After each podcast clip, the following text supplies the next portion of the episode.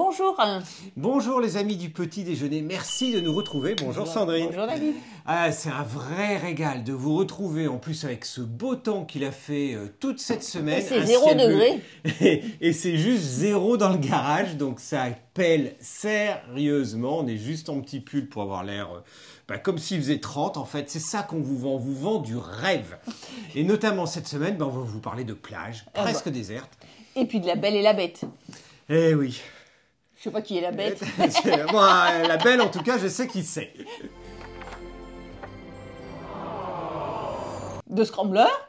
Eh oui, de Caballero Allez, c'est parti.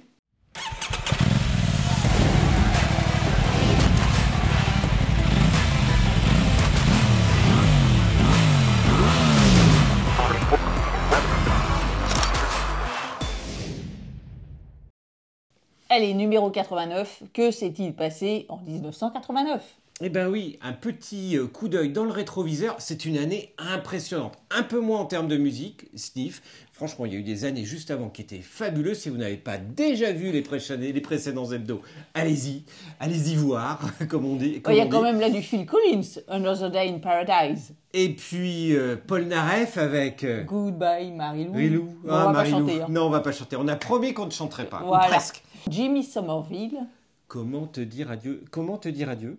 Ce n'est qu'un au revoir, mes frères. Ça, c'est pas, Somerville, ça. Bah oui, j'ai fait les scouts, hein, désolé, hein, chacun ses références. hein. Ensuite, on a du Simply Red. If you don't know me by now. Et puis Madonna. Ah oui, Like a Prayer. Et puis euh, surtout euh, ce fameux chanteur euh, canadien, Québécois. Tabernacle. Oui. Euh, Oui, Rock québécois. Voisine- Rock Ouais, si on leur dit qu'ils Oui. sont canadiens, les Québécois, ils vont pas aimer du tout. Non. Rock voisine avec Hélène. Et puis euh, bah, un François Feldman avec les fameuses Valse de Vienne. Un Bruel avec Casser la voix. Oh là Ah c'est mauvais, hein. Ah ouais. c'est très mauvais. hein. Ouais. Et puis, franchement, on est en plein hiver, donc forcément, on va parler des tubes de l'été, et c'était à l'époque. Et ben la lambada, ça avec, réchauffe. avec Kaoma et puis le Zouk Machine. Et oui, avec Malgone. Côté film, par contre, 89 était un très très très bon cru, avec, euh, eh bien, quand Harry rencontre, Sally. avec une scène d'anthologie qui est presque un mème. Miss Daisy et son chauffeur. Super film. C'est un superbe film. Si vous ne l'avez pas encore vu, Le cercle des polettes disparus, ça aussi. Ça, c'est pareil. Ça, celui-là, par contre, euh, Oui. je l'ai vu. Il est juste tout simplement euh, magnifique à revoir. Et ceux qui ont essayé de l'égaler, ben, ils n'y sont pas arrivés. La guerre des roses. Franchement, ce film était drôle. C'est un drame ou une comédie dramatique. Moi, je me disais, ça, on est dans la série des, euh, des Au nom de la rose. Ça n'a vraiment rien à voir. Non, non, franchement, la guerre des roses, c'était poilant. Et pas juste pour l'histoire du four. Abyss de James Cameron. Indiana Jones, c'est la dernière croisade. Eh bien oui, des dernières croisades. Là, on a fêté les 25 ans euh, du repère. C'était pas la dernière croisade, mais c'était un sacré morceau quand même. Batman. Et oui, la version euh, Tim Burton, un peu déjantée. Bah, Bah, la. Tim Burton. Voilà, tout à fait. Côté série télé, oh, alerte à Malibu. Ah ben oui, ou à Malibu, ou bah, d'ailleurs, euh, oui, un petit coup de Malibu le matin, ça serait pas mal aussi. Code Quantum. Ah, franchement, le retour en arrière. Qu'est- vous, Qu'est-ce que vous auriez fait si vous aviez pu aller modifier quelque chose il y a 25 ans Ou plus? Les Simpsons. Et puis Navarro. Eh bah oui, série culte euh, française. Et puis maintenant, bah, on passe aux grandes dates de 1989. Et sans cette année 1989, eh bien, le repère des motards ne serait pas né. Et oui, puisqu'il y a eu l'invention du World Wide Web, ou le fameux WWW. WW avec Tim Berners-Lee et ce scientifique britannique. Le bicentenaire de la Révolution française. Eh bien oui, c'est pour ça que cette année-là, ben, il s'est passé euh, Plein plein, de de choses. choses. justement, et notamment euh, la chute du mur de Berlin, mais surtout le tremblement total dans le bloc de l'Est. avec la Révolution roumaine. Notamment, mais euh, il y en a eu d'autres, Oui, des soulèvements euh, Et dans puis tous les encore pays. plus à l'Est, euh, la répression sur la place Tiananmen. Eh oui, Chine. alors là, c'était en Chine. On adore les motos chinoises. Un, beaucoup moins la partie politique. Le prix Nobel de la paix pour le Dalai Lama. Eh oui, eh bien c'est bien, on vous parlait de bienveillance la semaine dernière, quand on sait la manière dont les Chinois ont simplement envahi le Tibet, qui était un pays libre, tranquille, mais sans ressources naturelles, donc personne n'a fait attention à eux, c'est bien dommage, et aujourd'hui, eh bien on aimerait bien que, ben non, on est désolé, mais le Tibet n'appartient pas à la Chine. La loi du permis à point. Eh ben oui, mise en œuvre en 92, ok, mais c'est bien en 1989 qu'a été euh, écrite la loi. Eh oui, mes amis, vous n'aurez plus que 12 points sur votre permis, voire moitié moins désormais pour les jeunes permis. Et puis Olivier Kersauzon qui bat le record du Tour du Monde. En solitaire, à la voile. Franchement, ça aussi, c'est une grande date. C'est un sacré bonhomme et pas juste pour les grosses têtes. Côté, Côté moto, moto. eh bien, il y a les grands, grands, grands pilotes et dont deux d'entre eux avec, Eddie Lawson avec champion du monde MotoGP euh, en 500 sur Honda. et Alex Vieira, champion d'endurance. Sur Honda, RVF 750. La Ducati 906 Pazo. Et puis la Gilera XRT 600, ça ce sont des modèles, euh, je ne sais pas si vous les avez bien en tête. La Guzzi 1000 SP3. Et oui, quand on vous parle de 1000, et ben, notamment après les V85, la V100 euh, cette année, oui, il n'y avait pas de V100 à l'époque, mais on est dans la 1000, donc euh, on est proche. Honda NX euh, 125 Transcity. Et puis la fameuse 800 Pacific Coast, presque la motomobile par Honda. Alors ça, c'était une très très mauvaise idée d'en parler. Il y en a plus beaucoup hein, des Honda Pacific Coast. Moi, je les ai trouvés magnifiques quand je les ai vus arriver euh, ces années-là. La CBR 1000F. Oui, enfin, c'est plus une évolution qu'un nouveau modèle, mais on en parle quand même. La Kawasaki KMX 200. Oui, et puis la KR1 250. La ZZR 600. Ah, la ZZR 600. Franchement, cette mini sportive. Et on pense à Alexa euh, dans l'équipe qui a été au modo euh, très très longtemps sur le repère, et notamment dans les premières années où il fallait vraiment se battre. Ça partait en flamme, comme on, comme on disait. Bah, C'était sa moto à elle. Quand vous nous demandez, eh bien, dans la rédac, euh, qui a quoi Et la KLR 650 Tengel. Et puis la moto Morini 500 New York. La Suzuki TSR 125. Et puis, allez, la RMX 250, la véritable enduro et pas simplement une crosse endurisée. Eh oui, il y a des petites nuances. La GS 500E. Eh, la fameuse, le nombre de personnes qui ont commencé après leur permis avec une 500 GS. Franchement, et on- bien sûr, on ne parle pas du modèle BMW, on parle bien de cette petite 500 de la même manière qu'il y avait la CB500 euh, chez Honda ou euh, le R5 euh, chez Kawasaki. Ce sont vraiment les grandes années où bon nombre d'entre vous ont commencé la moto. La GSX 750F. Jamais importé, mais franchement, on vous parle de petites motos de temps en temps de 125 parce qu'elles sont adorables. Eh bien, chez Suzuki, il y a la fameuse DR50. Et puis chez Yamaha, bah, du coup, il y avait la 2 BW50. Eh oui, les biwi Et puis la DTR 200. Et puis après, voilà des motos qu'on connaît un peu moins parce que la XV 240, pas beaucoup. Mais alors la XT 600E, franchement, après les fameuses XT 500 et les retours de kick mémorables, la XT 600 avec son mono était. euh, ben, Et il n'y avait pas de et kick. sur des démarreurs électriques. Et surtout le démarreur électrique quand même, à l'époque, eh bien oui, on parlait pas d'ABS, on parlait pas de e-call, on parlait pas d'écran TFT. Un démarreur électrique, ouais, c'était bien. La XTZ 750. Et bah oui, la première super Ténéré, hein, avec un 749 cm3 à 10 soupapes, dont les 70 chevaux, ben, font juste sourire aujourd'hui. hein. Et puis la FZR 750R.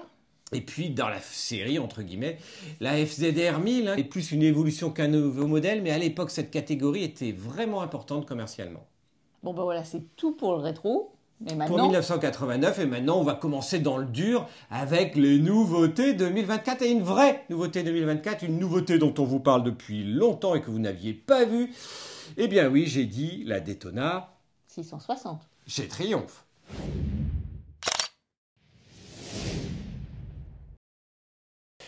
Ah, cette fameuse sportive Daytona 660. Vous vous rappelez de la fameuse 765 dont on vous avait parlé au MotoGP, moteur utilisé en Moto 2. On avait demandé, eh bien justement, est-ce qu'on verrait cette Daytona 765 arriver avec une plateforme? Triomphe nous avait dit non, mais dans le même temps, eh bien il y avait la fameuse plateforme 660 qui arrivait avec notamment en premier, eh bien le La tra- Trident. la Trident, et puis La Tiger Sport. eh le bien trail. oui, dans la déclinaison d'une plateforme, et on le voit maintenant euh, partout, le trail, et après le trail, et après le roadster. Eh ben la sportive. Oui, en attendant un custom, qui, que là on ne risque pas de voir arriver euh, chez Triomphe, même si euh, une petite roquette euh, 660, ça pourrait être drôle en fait.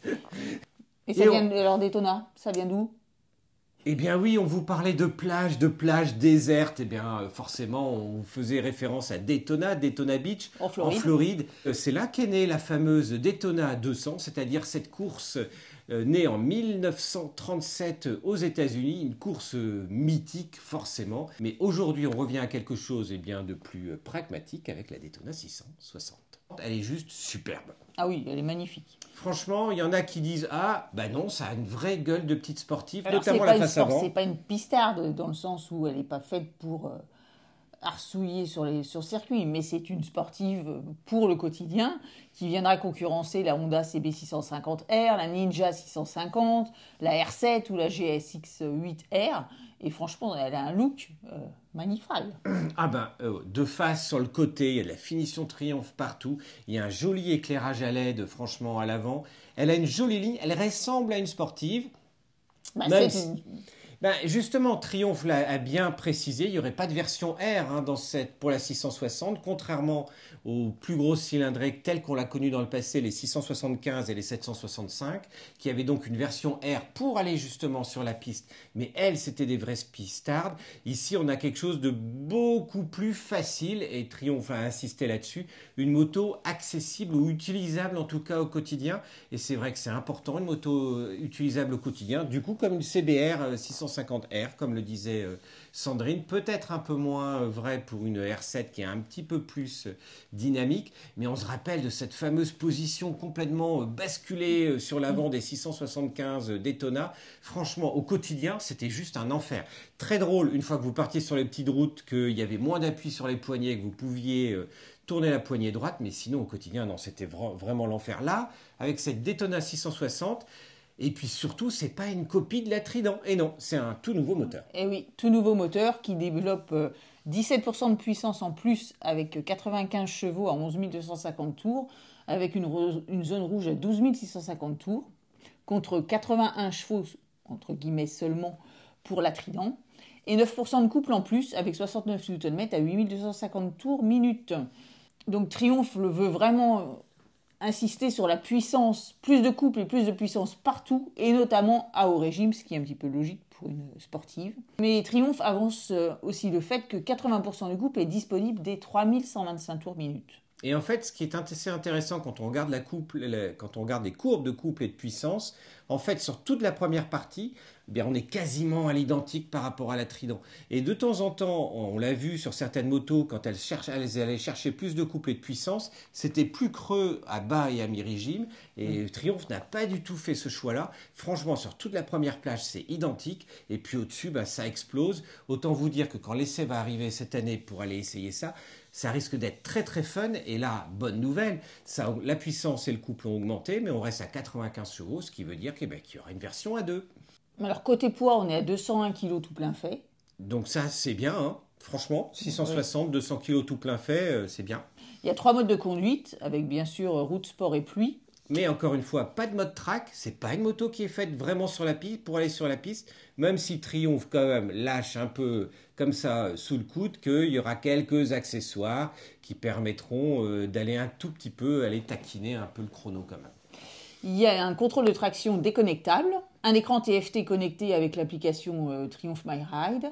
Et puis avec cette fameuse application MyRide, on le rappelle, on a le fameux GPS turn by turn. Alors, c'est pas un vrai GPS comme on peut le voir sur des plus grosses cylindrées, voire sur des scooters électriques. Mais en attendant, c'est euh, bah, au virage par virage, ça vous indique un peu comme les roadbooks à l'ancienne en fait. Alors côté partie cycle, on a une position plus sportive mais pas trop comme le disait David afin de proposer un modèle utilisable facilement au quotidien. Avec une hauteur de selle à 810 mm, donc c'est seulement 5 mm de plus que la Trident. Ce qui devrait, ben, même pour toi, rester Oui, en poids puissance raisonnable. Et en plus, pour les plus petits gabarits, il y a même une option selle basse, 25 mm plus basse à 765 mm, donc là c'est vraiment très accessible. Côté pneus, on est sur des Michelin Power 6. Donc du pneu sport quand même, hein, donc ce qui conforte un peu cet esprit euh, non pas racing, mais euh, sportive et vrai sportive. Donc c'est pas un pneu routier qui a été mis dessus, ça pousse un peu plus le bouchon presque vers une RS 660, même si on est plus proche d'une CB 650R. Et les intervalles de révision ont été allongés, puisque là on est à un intervalle de 16 000 km, ce qui est- commence à être euh, pas mal. Bah oui, surtout qu'il y a des motos encore aujourd'hui hein, qui, qui ont des intervalles de révision entre 5 et 6 000 km. Au mieux 10 000, 16 000, ça commence à être rare.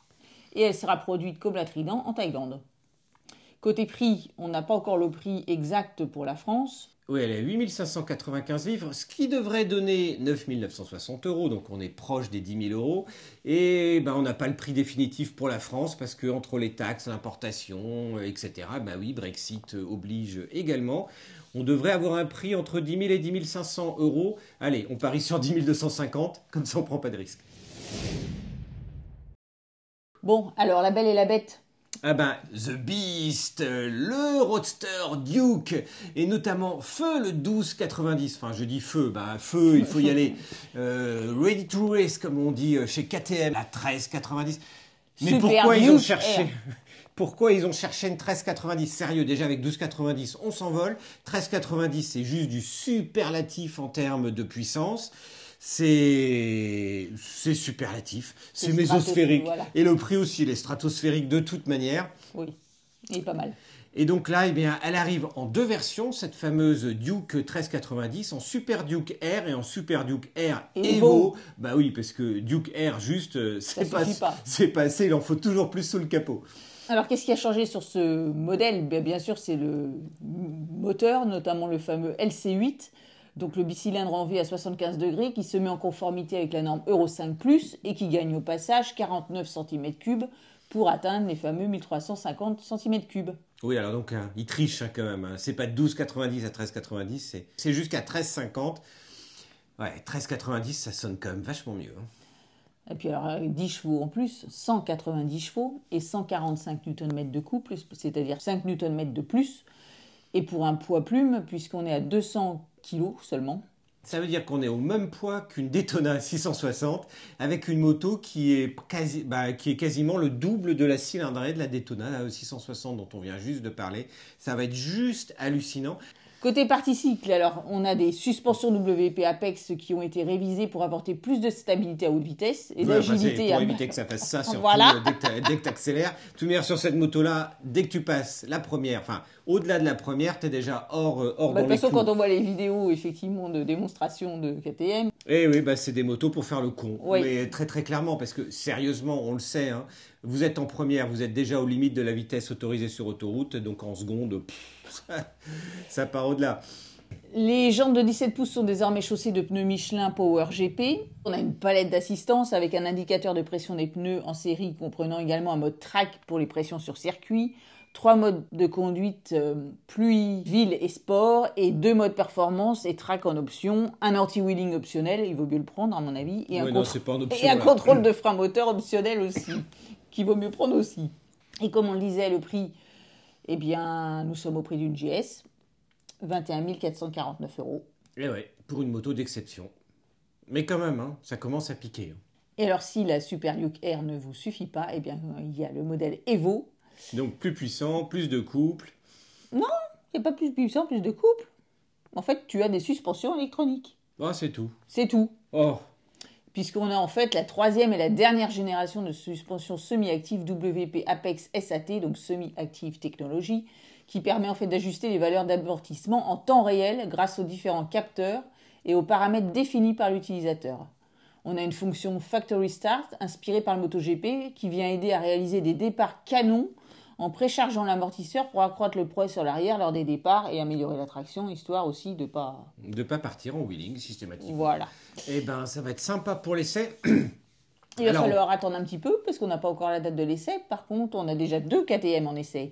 Eh ben oui, et dans la série, euh, dans, et dans la famille Duke, je demande la 390, et puis là, 9,90. et ça, eh ben vous allez retrouver sur circuit notamment notre ami euh, Zef, et on vous expliquera pourquoi la piste et le circuit et Zef c'est important. Euh, bah, c'est euh, presque à la fin de la vidéo.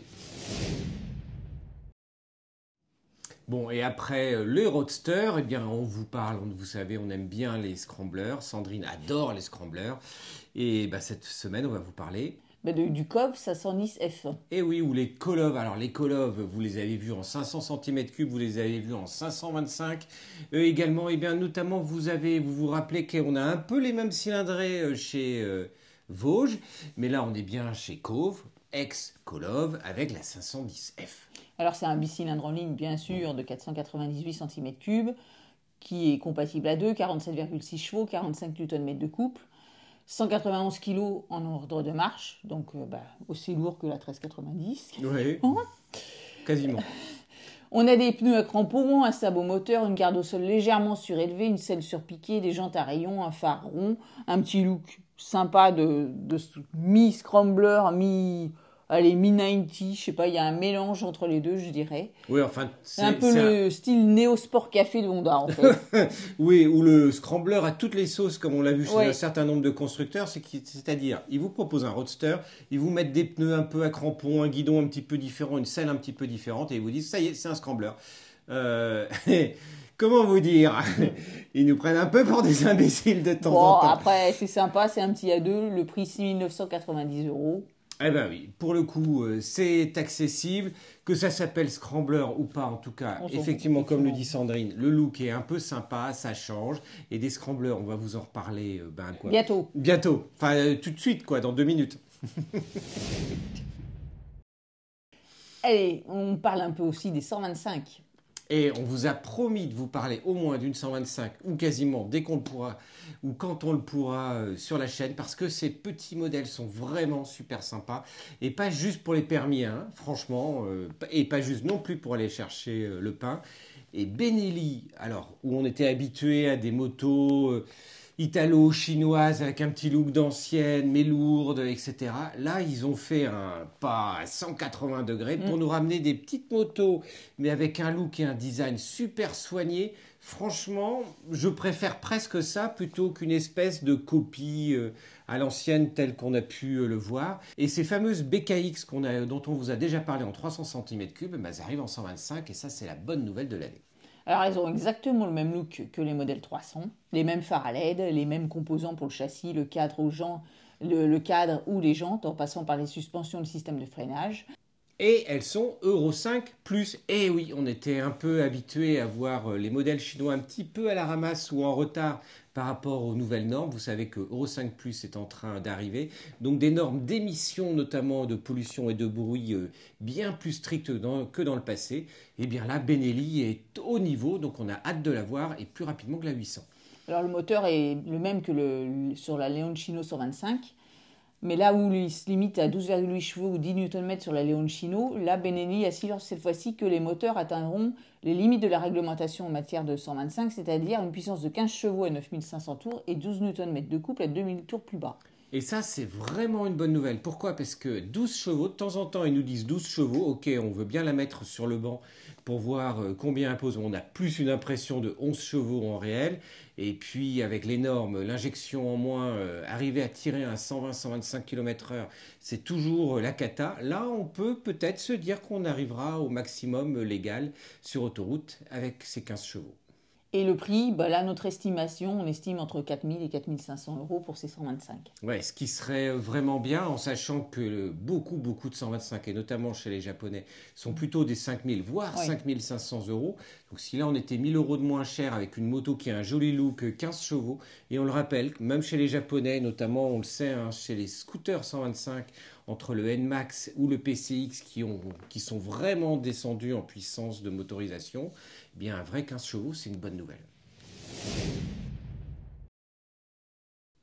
Et alors, les fameux scramblers dont on vous parlait, c'est les Fantic Caballero. Et oui, en décliné en trois versions et également 125 cm3. On vous a dit, on aime bien les 125, c'est sympa les 125.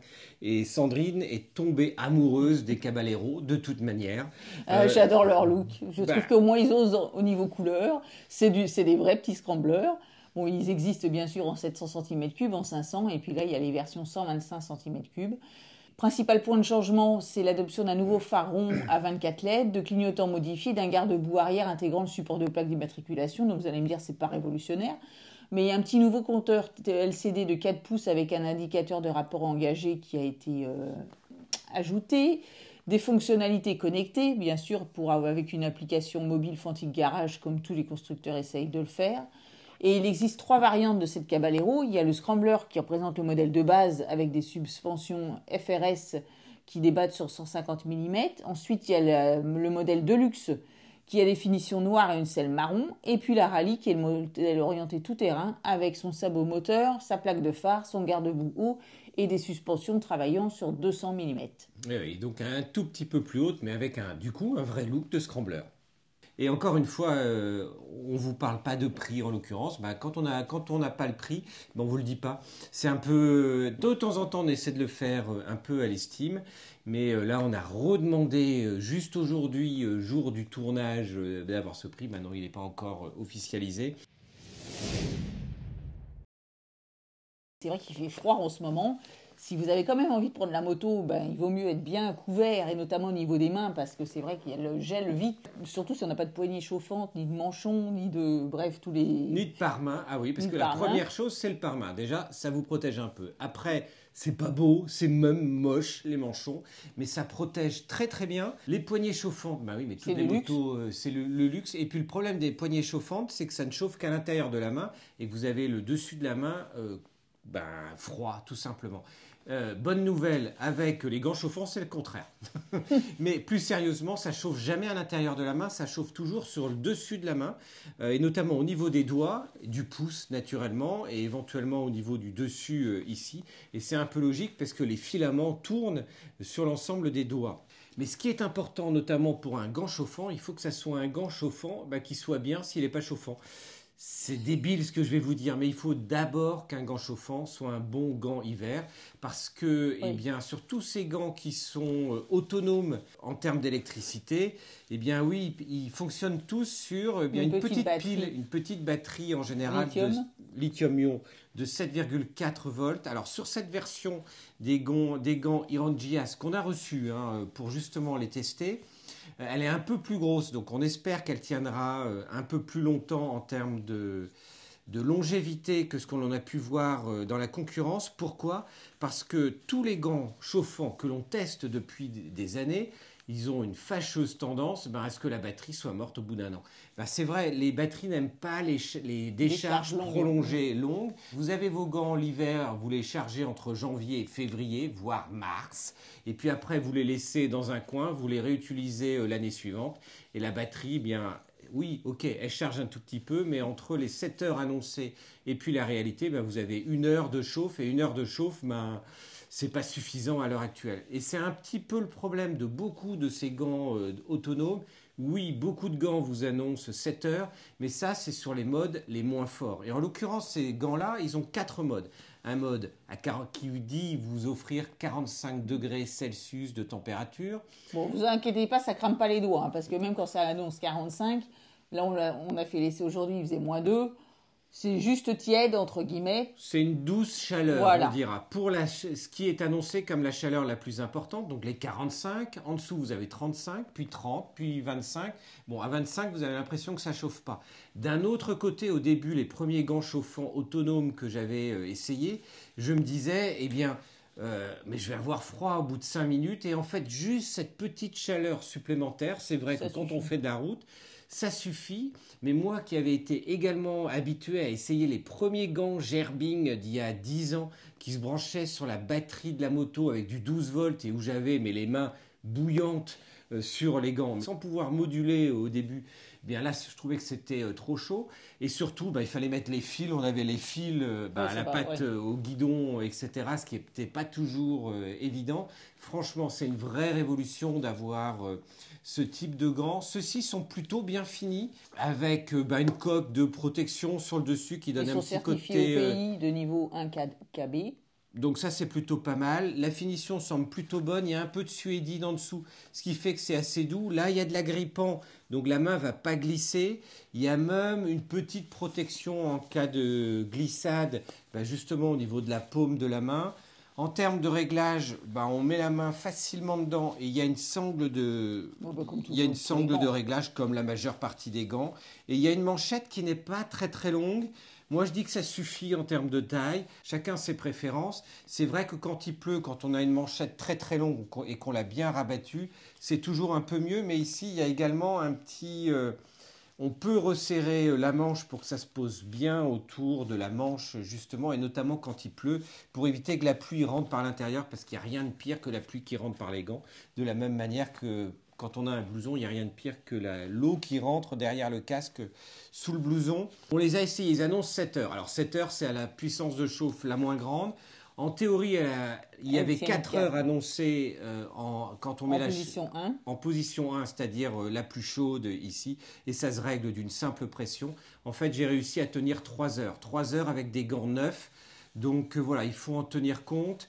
C'est à peu près, mine de rien, ce que l'on a sur, hélas, la majeure partie des gants, parce que la majeure partie des gants sont, sont bâtis sur les mêmes piles, c'est-à-dire Sur les une mêmes pile batteries, sur les mêmes batteries de 2500 mAh, avec ce qui va beaucoup varier en fonction des marques de gants, en fait, principalement, c'est que certains vont proposer une chauffe un peu plus forte au maximum, mais avec une, une, une autonomie moindre, et d'autres, euh, ben voilà, ça va se moduler là-dessus, sans parler de ceux qui ont des parties, euh, des gants connectés, qui vont vous donner des informations via une application mobile. À mon sens, ça sert à rien de partir sur des gants connectés. Non, après, il vaut mieux s'acheter une deuxième paire de batteries pour justement, bah, vous faites deux fois, deux fois 3h, 3h30, au moins vous faites 6 heures de route. Et vous avez juste la petite batterie en rab à avoir dans votre poche euh, rechargée et vous, le, vous, vous changez à la station essence. À la limite, c'est ce qui est le plus Pratique. pratique. Et en général, ça se situe autour de entre 35 et 50 euros. Les La- deux batteries. les deux batteries, euh, supplémentaires. Ça, c'est plutôt euh, la bonne idée. Ceux-là sont plutôt bien finis. Ouais, après, ils il faut sont aussi doux. saluer leur prix, parce que c'est vrai qu'ils sont à 139,99 euros, donc pour ne pas dire 140 euros, ce qui est plutôt un prix d'appel pour des gants chauffants. Oui, qui sont plutôt aux environs de 170, euh, 200 200 euros. Euh, par contre, maintenant, il faut, euh, ben, ils sont euh, en Chine, ceux-là. Donc, le service après-vente, ben, à voir par il y a une rapport. garantie euh, de un an, mais Il y a une garantie de un an. Vous le savez, on a commencé à la fin de l'année dernière de vous parler de chaque membre de l'équipe. Et Zef est un euh, pilote hors pair. Et quand je dis pilote, eh bien, euh, à raison, parce qu'il a commencé la compétition moto à l'âge de simplement euh, 21 ans. Et oui, c'est à la fois un champion euh, d'endurance, parce qu'il a fait plusieurs fois les championnats du monde d'endurance en faisant aussi bien les 8 heures de Suzuka, donc il a eu de la chance, il a été euh, au Japon, mais il a aussi fait les 8 heures de Doha, il a fait les 6 heures du Bahreïn, naturellement il a fait plusieurs fois le bol d'or et les Sept 24 fois. heures du Mans, 7 fois euh, le bol d'or, il a aussi couru plus euh, au tout début de sa carrière en promo sport et en CB Cup, ce qui lui a permis d'être euh, bah, notamment chef des essais à Motojournal. Il a d'ailleurs euh, été 10 ans journaliste à Motojournal. Il a également été journaliste au sein de Café Racer. Il a été le rédacteur en chef du magazine Twin and Triple. Euh, et puis, c'est un auteur euh, prolixe parce qu'il a écrit plein, plein, plein de bouquins. Il n'y a pas beaucoup de journalistes, rédacteurs en chef qui ont écrit autant de bouquins que Zef euh, à l'heure actuelle. Parce qu'il a écrit un livre sur Triomphe, l'art motocycliste anglais. Il a écrit un livre sur BMW. Il a, il a écrit un livre. hein, sur Carole. Eh bien oui, l'histoire du circuit mythique.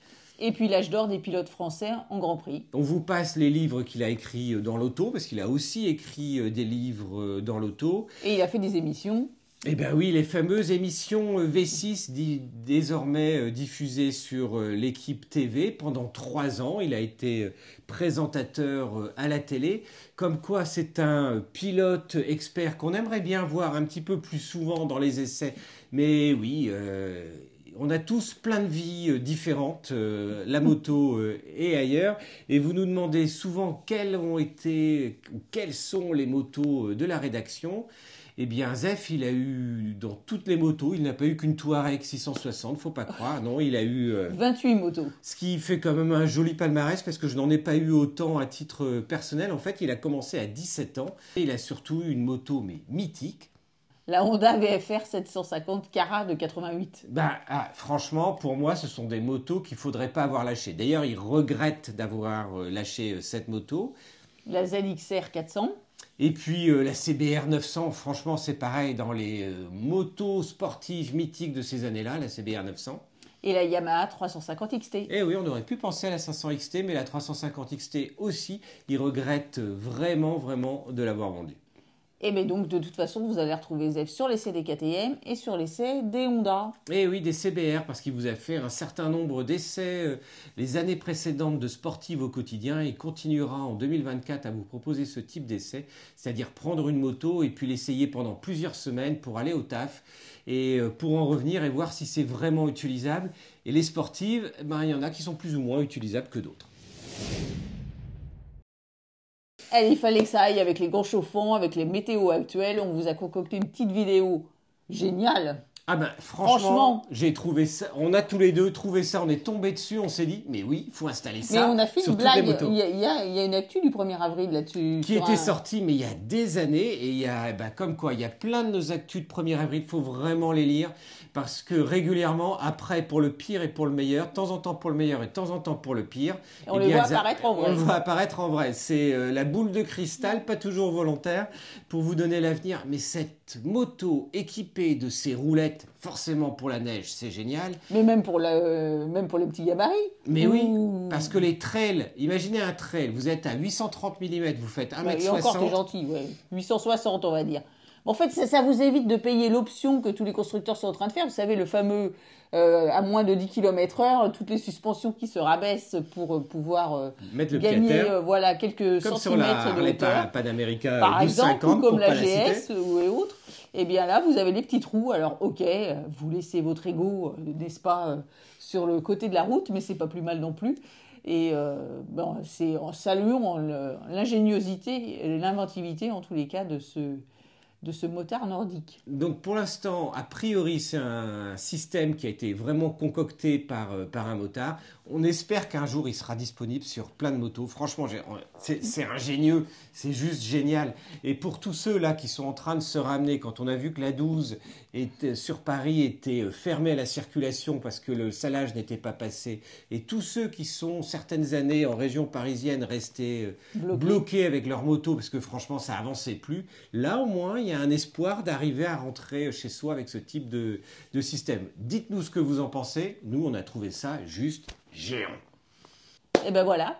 C'est tout pour cette semaine. Merci encore pour tous vos commentaires. Franchement, on a encore battu sur le numéro 88 le nombre de commentaires que vous avez laissés. On vous renouvelle encore tous nos voeux pour cette année 2024, qu'elle soit pleine de bienveillance, de sérénité, de bonheur sur la route, quel que soit le temps quelle que soit la moto, que vous vous fassiez plaisir. Et puis le plaisir, ben, c'est aussi euh, profiter des petites choses de la vie, de la moto entre autres, des balades, du beau temps, euh, des oiseaux qui chantent. Et puis après tout ça, ben, surtout on vous a de vous concocter une émission spéciale Trail Off-Road et il y a de fortes chances que ce soit euh, bah, cette, cette, émission spéciale que vous ayez euh, dimanche prochain en remplacement de l'hebdo jusqu'à retrouver notre rythme habituel avec l'hebdo et eh bien la semaine suivante avec le numéro 90 et on remercie chaleureusement Jean-Claude qui a été euh, des semaines à l'avance pour nous proposer toutes les photos. Et ça c'est bien parce qu'il s'est fait chambrer la dernière fois par ses filles. Et c'était pas gentil, c'était pas bienveillant que ses filles se moquent de lui. Parce qu'on avait dit que certaines photos on avait attendu jusqu'à la dernière minute pour les inclure dans l'hebdo. Mais en fait on parlait de toutes les photos que vous nous aviez envoyées et pas les photos des motos, des modèles, des années. Voilà, donc euh, ça n'avait absolument rien à voir. Et on se rappelle de cette première arcane des quatre accords Toltec, ne pas faire de suppositions, eh bien, ce sera la fin et ce sera le mot de la fin de cet hebdo, ne jamais faire de suppositions. Voilà, c'est tout pour cette semaine. Merci encore de nous avoir suivis. Merci pour tous vos commentaires et à la semaine prochaine. Ciao. Salut, ciao.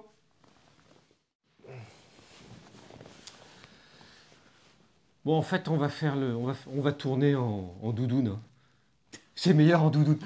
Non, mais t'as vu? T'as dit que tu faisais pas de politique. Oui, j'ai dit que je faisais pas de politique. Non, mais c'est. Il y, a des guerres qui sont sans sens. C'est quand tu Ah, bon, je parlerai de Zef à la fin. Euh, tu peux mettre sur un parce que ça me crame le. Ça te crame le mollet Ouais. Ça te crame que le mollet Moi, ça me crame tout. Hein. Ouais, mais- Non, ça c'est un spoil. hein. On a un petit chauffage au pied parce que zéro dans le garage peut vous assurer qu'il faut un chauffage au pied. T'as bien appuyé sur euh, enregistrer hein, tout à l'heure. hein. Ah bah, J'espère que j'ai appuyé. Toi, Non. tu bouges pas parce que j'ai fait le focus sur toi. Merde, j'ai pas appuyé. Elle me croit même plus. C'est pas drôle. Non, le ton il était pas. Bon, alors, je le refais si tu veux. Ça y est, j'ai froid. Je... C'est trop chaud quand c'est sur deux et il faut un 1,5. ouais, mais il n'y a pas un et demi. Ah, il y a une moto qui passe. C'est la GS à côté. Je sais pas ce que tu as mis dans ton thé, mais c'est bon. Ah, pour le dimanche matin, c'est de la bonne quand même, hein, moi je vous le dis. hein. Ça se fume pas, mais c'est pas mal non plus. hein. C'est un mocktail. Ben oui, c'est mieux que le thé, le cocktail. Pour le mois sans alcool, n'est-ce pas, le mois de janvier Mm. C'est nickel. Ah bah c'est parfait. Un petit morito sans alcool. Mm. Pas mal, le petit 8 Au heures petit-déj, petit-déj, ouais. hein. Moi, je préfère le tien au mien finalement. Dans un après essai. Dans un après numéro. Dans... Enfin après quoi. Bientôt. Bientôt. Enfin euh, tout de suite quoi, dans deux minutes.